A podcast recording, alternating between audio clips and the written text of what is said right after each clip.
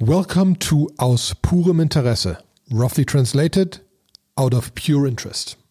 The podcast is normally in German, but this time Sebastian and me have been at the FinTech and InsurTech Meetup Cologne, and it's been held in English, so we recorded the entire thing in English, and hence we can see how people like it. In general, what we talked about was the the 2020 history interesting stuff that happened in crypto. A little bit about price, but mostly around DeFi, liquidity mining, Uniswap, Ethereum 2, really the deeper technical stuff. And we're really looking forward to share this with you and seeing what you think. As always, happy for your comments. You'll find Sebastian and me online and taking it away to a wonderful episode in English.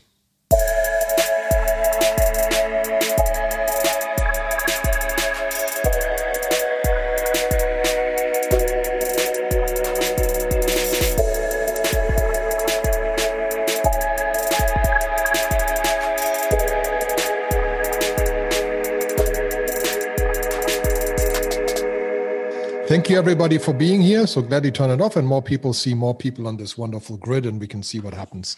Um, so, uh, thanks for the introduction. Um, so, yes, Oliver Thylmann, uh, one of the co founders of Giant Swarm. In the normal life, I run websites like Adidas and the Telecom Speaker, and admittedly, a crypto exchange uh, as a Kubernetes provider. So we manage Kubernetes clusters for the large ones out there. Um, and um, when we saw that chart, I started writing about Bitcoin in 2011 and um, still bought on that name thing that I forgot what the name was, the one that is now defunct and was started by the guy that also started Ripple.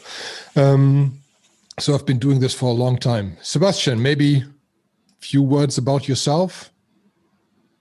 Do you need to unmute yourself? You're still muted. Zoom. Yeah, uh, yes, Zoom. Sebastian Deutsch. I'm the co-founder of Nine Elements, which is a software development agency. Um, so we do software for for money, um, but but we helped a lot of startup uh, startups to kick off, and um, in that sphere we also uh, dug a little bit into the fintech space.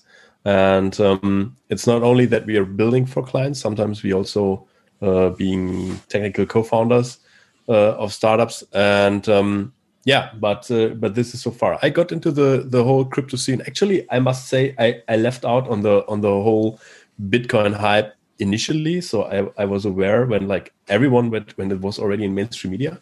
Uh, but uh, but i was so hooked. So i i dug into so what else is there? And then i found ethereum. And um, we were like pretty much at at minute zero when ethereum launched and helped pre-mining and uh, help the ecosystem. We actually built a mining farm in the beginning, and um, from then on, uh, it never it never uh, got off me, and uh, I, I, always followed, even when it was not like in the in 2017 there was this big bubble, it popped.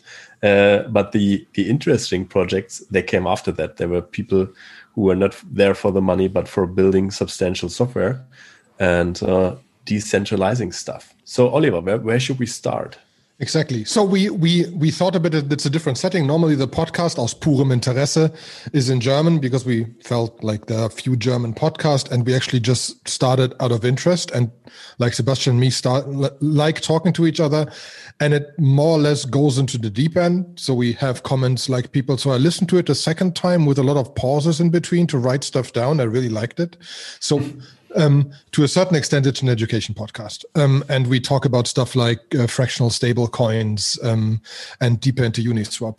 Uh, and what we thought we'd do here is um, go a bit through last year. Like I'll I'll go one by one. I take one and Sebastian takes one, just in terms of like what happened the last year. For those that didn't remember, that really is beyond just price, because I mean, yes, we can talk about price, but that's middle interesting. Um, uh, but what will project start? We'll take turn by turn. Then we'll go a bit into the future and try to give you a few ideas of what is coming. Um, if there are any questions in between, is there this raise your hand feature here? Otherwise, I I, I can't really see the chat. Just um, one comment on one comment on the questions. We will post also a Slido uh, thingy where you can post your um, questions that we can answer in the end, but you can also interrupt if you if you okay. it feels urgent. I think Sebastian and me are fine with interrupting. We might yeah. use this thing as a podcast in the end, so just make sure you might be uh, on the air again. Um, so um, I'll I'll I'll really I'll really start um, and just start with a simple one. I we know, I know I didn't say it's about price, but uh, we'll we'll start with whether this started. So well, like like everything dropped almost 90% in the last years. It was pretty much down. And we started the year with 7,200 in Bitcoin and 130 in Ether. We ended the year with 29,745.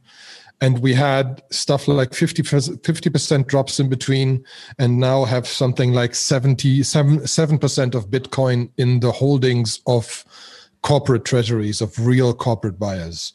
So there's there's a large change on the money side, but especially on the Ethereum side, a large scale of that growth comes from um, just it really being used. And one of the large things is, for example, the distributed finance part that you can build stuff like you can build a bank and an exchange and lending and so on and so forth on crypto. Um, and there was actually, for example, in its contracts, I mean, we have the the the first um, the first DAO or the first uh, distributed autonomous organization, uh, which was years ago, actually failed because a bug in the contract, and they always said like uh, code over over agreements. Um, and there was a flash loan system actually this year where there was a bug in the contract and they could empty wallets through that by ex- by exploiting the bug in the contract uh, and loaning stuff in real time. Um, but I'll hand over maybe to another more like what broke or what interesting other things to Sebastian next. Yeah. Uh, it was like in in uh, 2018. There was like 2018 was the year of the stable coins because um, like when the when the big uh, speculation bubble popped for um, crypto, um, people people were thinking like Vitalik uh, Buterin, who is the inventor of Ethereum, asked like, how many people uh, have we unbanked? Like, how useful is that? What we're doing actually? And um, he he in the bottom line, he was like pretty frustrated where the where the whole ecosystem were, and um, say people are not using cryptocurrencies uh, outside speculation because the volatility is so high. So stable coins got invented uh, in the beginning it was centralized stablecoins like tether where we will get back later to again um, where the idea is that you like that you have a cryptocurrency where every like dollar at the cryptocurrency us dollar tether usdt is backed by one dollar. And um, there's also um, a project from circle it's like usd uh, usd dollar c. Um, and but these but these are actually centralized. So if uh, some government government decides to take them down they just can.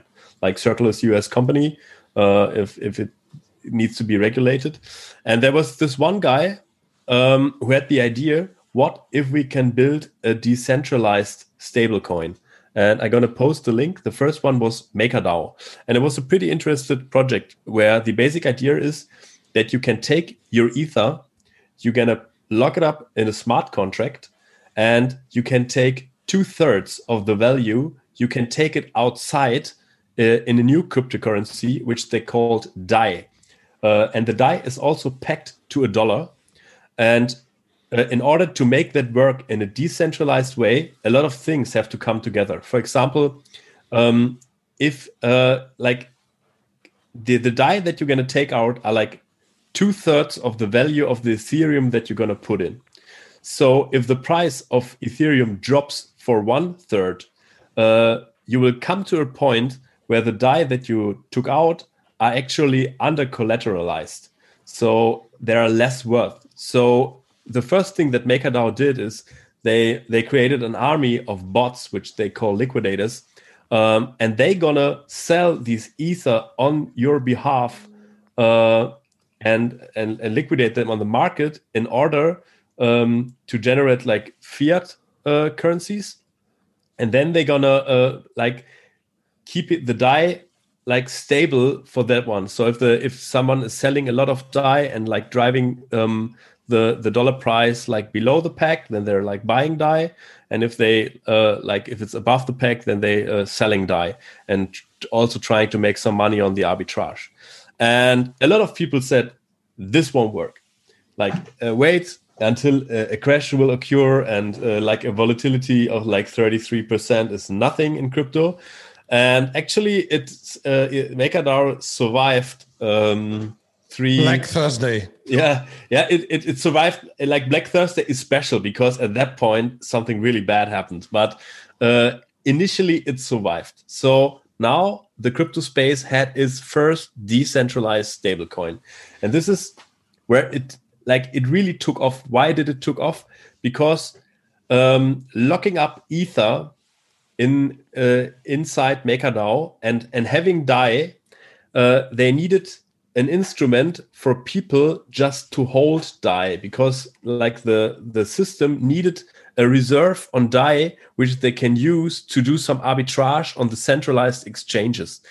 And in order uh, to realize that um, they actually um, paid the people who were staking Dai into the system they paid them um, a fee, like a daily saving rate. This is what they what they called it. So uh, you could put money inside the system, and you got out a pretty nice uh, um, a pretty nice rent. Like it was uh, at the at the beginning was like eight percent, and and people was like, okay, uh, I gotta get some eight percent somewhere. This is uh, in these times of investing, it's like really high, and uh, the risk is sure it's like crypto it's like pretty risky but it's not as risky as like holding ethereum because uh, the the currency was pegged there were already three major not really crashes but MakerDAO was pretty stable at that time. And um, the the daily saving rate uh, that that you actually got when you when you put in some Dai and staked staked it there it was paid by the people who were like taking out the loan. So if they want to repay the loan they have to pay uh, an 8% stability fee.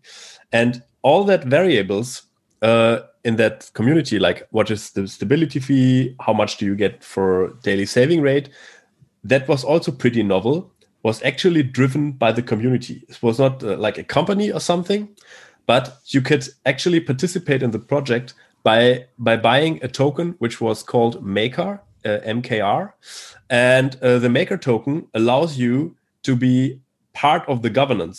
So they created pages with proposals. Should we uh, raise the Dai limit? Should we increase the daily saving rate? Should we decrease the stability fee? And people could vote um, with the with the maker uh, coins they have uh, into how the project uh, should evolve. That was also something I've never seen before in that manner, so that it actually worked. Uh, and I was pretty amazed about that community. And um, yeah, from then on, the next cool project was like actually Uniswap, right? Do you want yeah. to think about Uniswap? So, so you have you have the first guy that builds a stable coin, and then you have in between came some like Compound, which was like again this credit stuff. People started earning stuff on by by staking coins somewhere, and Uniswap actually was started by a guy that was jobless and had no clue about code and he started uniswap. I think there are 11 people at the moment. Uh, they're just looking for two more if everybody's interested. Point is that they um, they figured can't we can't we build an exchange like coinbase on a contract um, and and automate it and distribute it again and like uncontrolled by a central authority? And so uniswap is a is is a is a decentralized exchange uh, with liquidity providers. The interesting there thing there again is is how you earn money. So you can imagine that there actually on on all the big exchanges and just for also for arbitrage there are so-called liquidity providers there are people that are providing liquidity so if you go in and say i want to exchange 100 euros to Bitcoin, somebody has to do that trade. And there are people that are evening it out and providing liquidity everywhere. On Uniswap, I can go and say, I will now go into an an Ether Ether Dai pool, for example, or Ether USDC pool. And give money into that, and I will provide liquidity on both sides. So I'll put in 10 ether, which at the time are a thousand euros. So uh, it's 10,000 euros. On the other side, I put in 10,000 DAI, which is the same value, and I provide that pool. And there are a lot of people doing that. And Uniswap takes a 0.2% fee. So who's getting that 0.2% fee? The liquidity providers. There is a proposal again through through a coin. Um, there is a proposal again to to make sure that that that sooner or later the Uniswap team also gets money, but for now it's the liquidity providers that get it. Now you can imagine if you take a look at the stablecoins, for example, the Tether is I don't know 20 billion worth and exchanges 60 billion a day.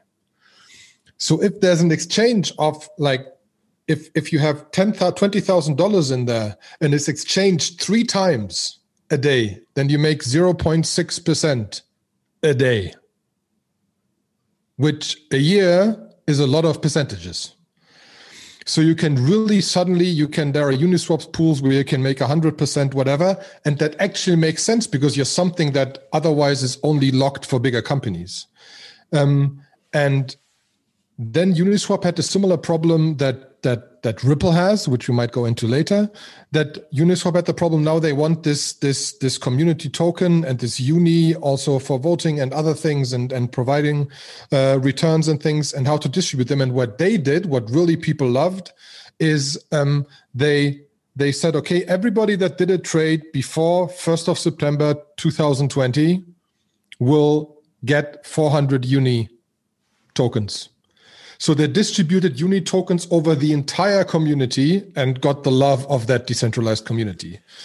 Um, and uh, so that got us the first really distributed exchange that now has a trading volume of hundreds of millions or billions. I don't know the exact number. Somebody can look it up. It's gigantic, especially for something that is just a contract and uncontrollable. And admittedly, there's a large, long tail of stuff that you shouldn't exchange over Uniswap. Yeah. Um, Maybe yeah. maybe I, I chime in here. It's like uh, Uniswap had had another novel idea. It's like you know centralized exchanges they're going to run on an order book, so people are trying to sell stuff at a certain price, and the average of all the people who are selling stuff is going to make the price, which is called like a market maker.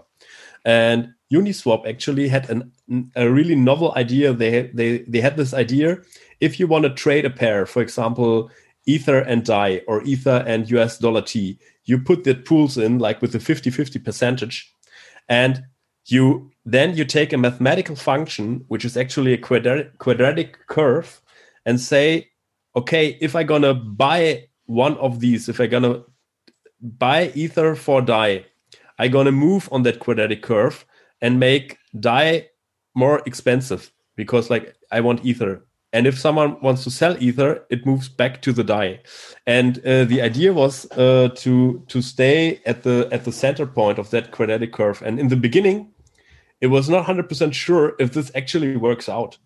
Uh, so if they could manage to attract enough liquidity if the whole uh, like staying on this fixed equation on this quadratic curve it was not clear that it worked out. But eventually it worked out and and this is also why the community all the people who were providing liquidity all the people who have used uniswap in the beginning um, were rewarded with that uni tokens with the free uni tokens. Maybe like these 400 uni tokens are currently like roughly about 3000 euros. So it's not not something which is like a hey if you if you invite someone to to coinbase you get $10 it's like hey if you used uniswap before you get $3000 which is definitely something the first guy I invited to Coinbase, I got 0.1 Bitcoin for. okay. um, uh, so, um, yeah. And um, just to finish that part off, um, which recently happened because it, it's interesting because of the coin distribution. Um, Ripple was sued on 23rd of December of this year um, by the SEC in the US, and XRP dropped to a large extent, which is to a certain part because Ripple just owned the largest part of XRP and can do with it what they want.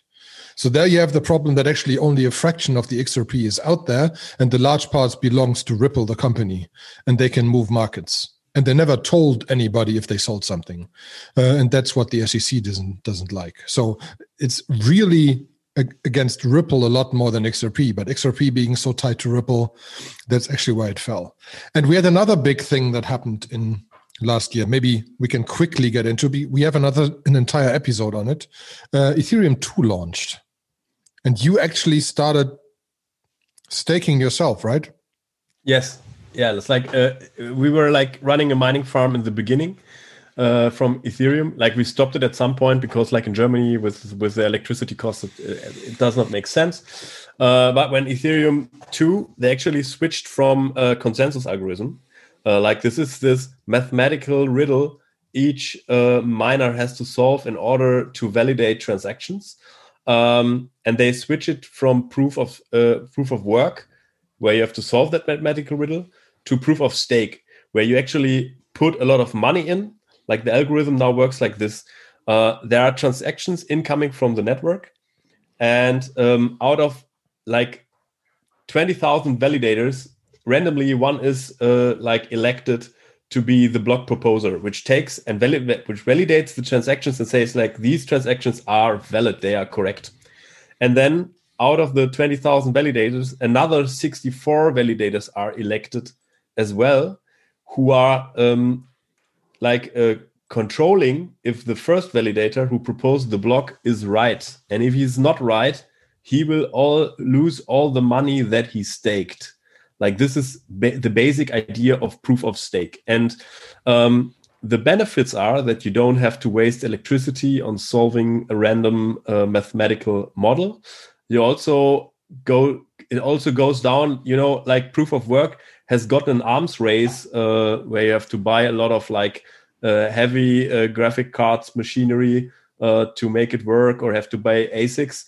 And now, uh, like everyone can join in with the Raspberry Pi, and it, it is actually narrowed down to the economical incentive. Yeah? Like you're being right and you're being honest, then you will get rewards and keep your money. If you if you try to cheat, then you will lose all your money and um, but there was like in order to make that work there was a lot of uh, stuff involved actually there was a, a big proposal for ethereum 2 uh, it consists of multiple phases and phase zero has taken off this year in december. In order to make that work there were like four competing uh, ethereum clients validator clients. There's a new blockchain the beacon chain uh, that has kicked off. And um, we uh, at Nine Elements thought it would be super fun uh, to be a validator and to lock in some Ethereum and to be part of it. Uh, since uh, since we believe that like this transition will actually leverage the network uh, into into new heights, and like this is Ethereum from like phase zero, because like the whole decentralized finance thing with uh, MakerDAO, Uniswap, Compound uh, it leads that we have a lot of transactions. Like the network at Ethereum, it's pretty clocked. It's at 99% usage right now, and gas prices are pretty high. It's like when you say uh, cryptocurrencies are to unbanked people who are not banked yet, and you tell them in order to make a transaction, they have to pay like $20 in gas fees. That does not sound very cool. Yeah, this is not what it's what the original vision was. But with Ethereum 2, there are, are several things uh, in in order. Like first thing is like this uh, moving from proof of work to proof of stake, which is also in resulting in a in a better performance and more transactions per second.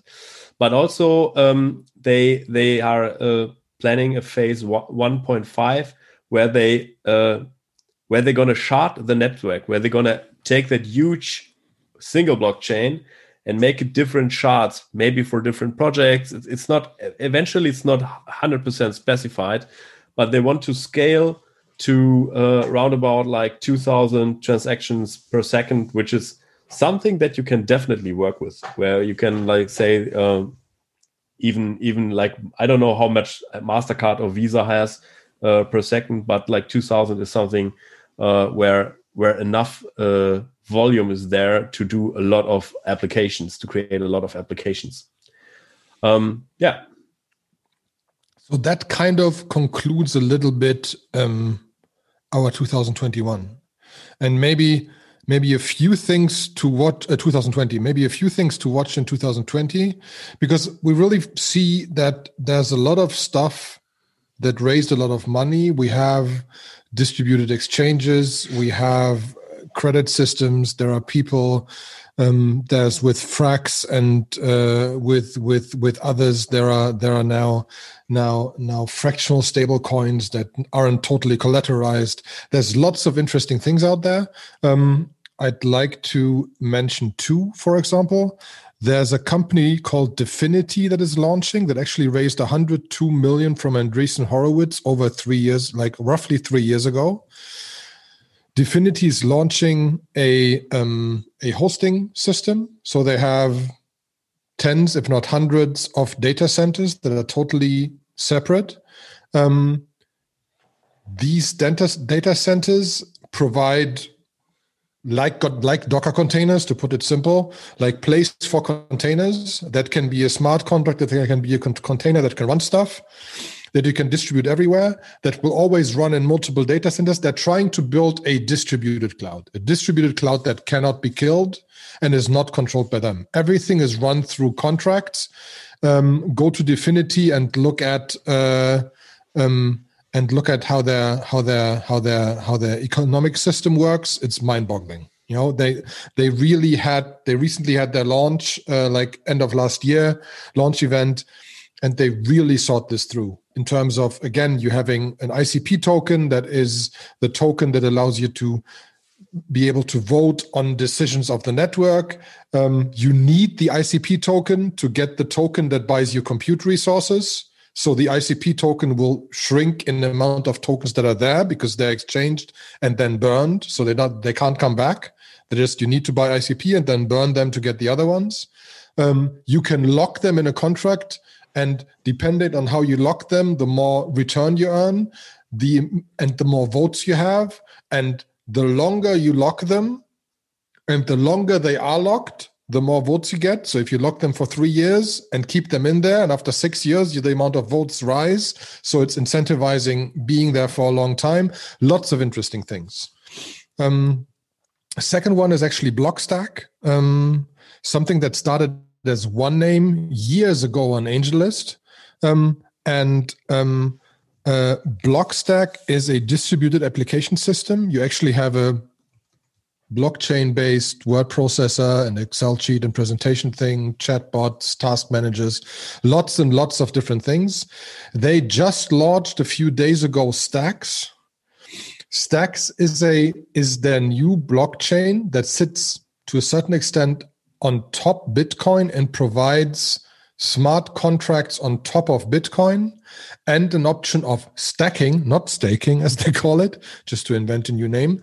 Um, and through that stacking, you can actually earn Bitcoin. So you can take your block stack and stack them, which provides again security for the network and earn Bitcoin with it. So um, all of these things kind of just like there is real stuff slowly but surely coming that is not just money um, and that really allows you to do stuff. Um, a lot of it is obviously still about like like earning in this entire craze but really things to do that to automate tasks to get things done to launch applications to be in control of your data. We obviously have stuff like like IPFS and Filecoin and other things to store data. So there's really stuff coming that is way beyond way beyond just just making money. And based on the projects you see out there, there's lots of stuff where you see that people really thought economically about this and with a group of coins you can build economic incentive systems that really work. And that's what makes this space so amazingly interesting, especially long term. Yeah. For all those uh, who who want to see, like these are, I call this infrastructure projects, but for all the people who want to look at the at the actually applications uh, that are that are out there who are making money, should check out DeFi DeFi Pulse, where you can see uh, like this MakerDAO, where, where sort of like uh, MakerDAO is like a big lending platform or credit making platform, Aave, Compound, Uniswap, where you're going to see them and you're going to see how much money is actually inside there, and you can uh, make up for your own if you if you want to to be a part of this one, uh, or if you want to go inside there.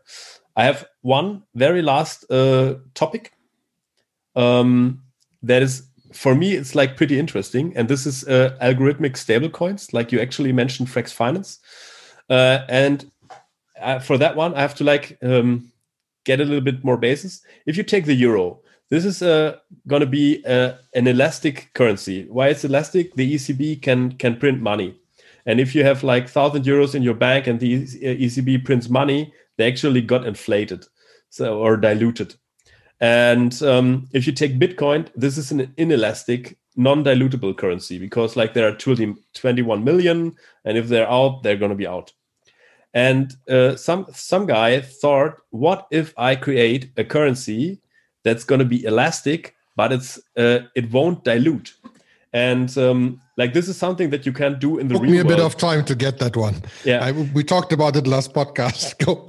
Yeah, and like in, in real world you can't do that because if like if you have 100 euros in your pocket and the ecb prints money you can't open your wallet and like suddenly out of magic it's like 110 euros uh, but with cryptocurrencies and smart contracts you can do that it's like you can see how much wallets are holding which value and if you're going to increase the supply you can like benefit each holders and give them pro rata um, like uh, the the amount that you print uh, and make it make it uh, non-dilutable. And people are actually using this uh, to create stablecoins uh, because they say like the people who had it in their pocket, they're actually probably going to sell it, and then the price drops. Or if they have like less of it and they need it, they're going to buy some, and this increases the price.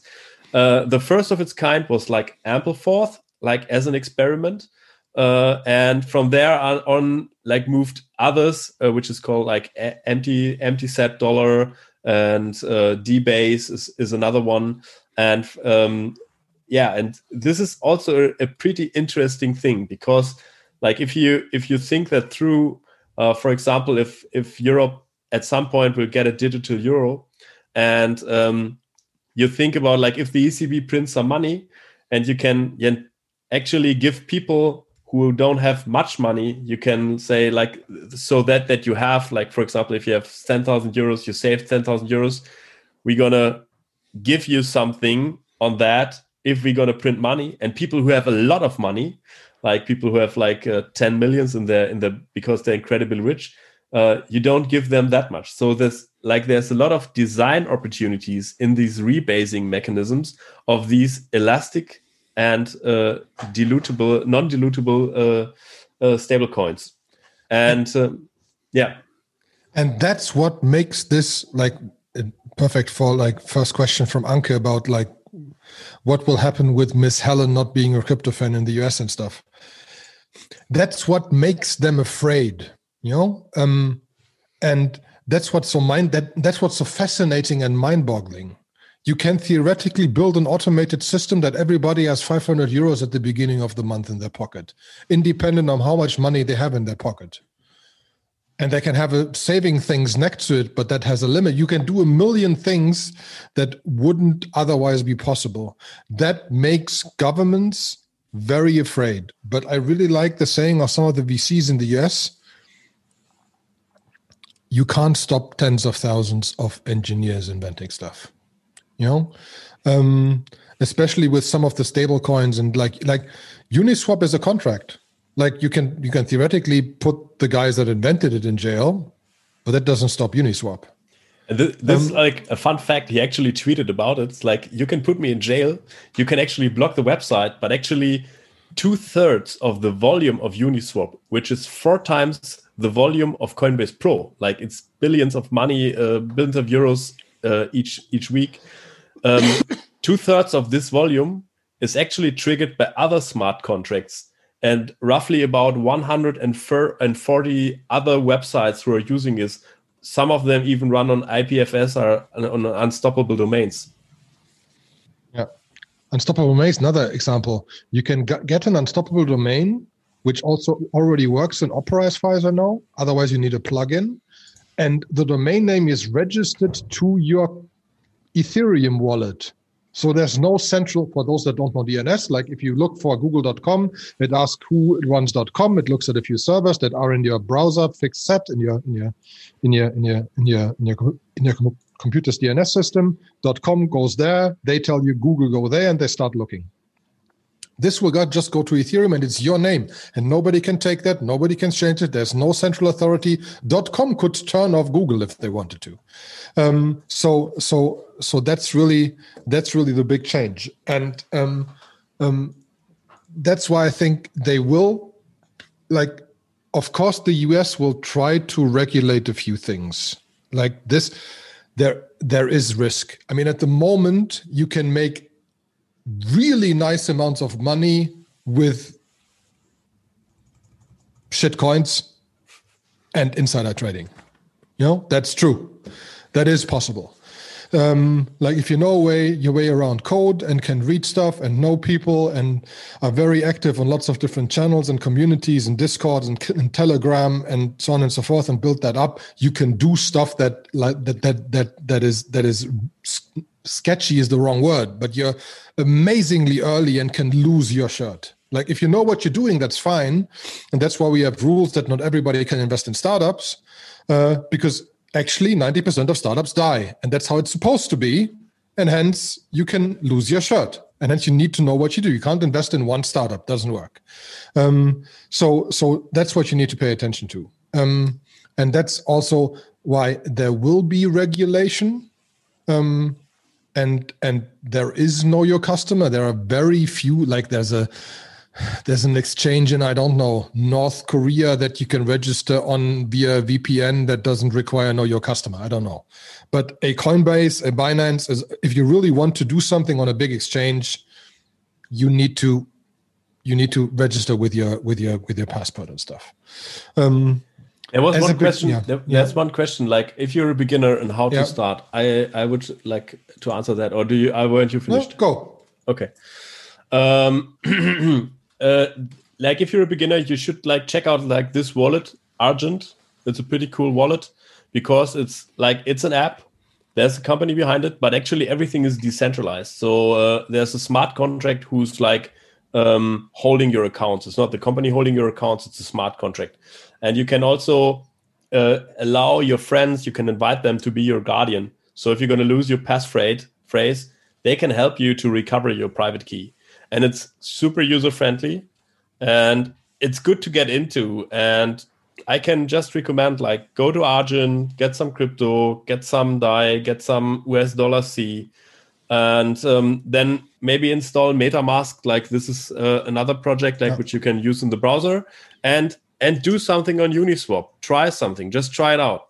Uh, so uh, for for legal reasons, this is not financial advice. Like the market uh, has run crazy. Uh, like uh, Ethereum, like rallied like ten times uh, since last year, and um, there's a risk. Like if the regulation, if Yellen says like we're going to regulate Bitcoin or Ethereum and we're going to forbid it, uh, then the probably you will lose all your money. Uh, it will be it will be gone, and maybe out of these ashes there will rise a new some new stuff. Like um, I don't think that it's it will be possible because the public interest is actually too high.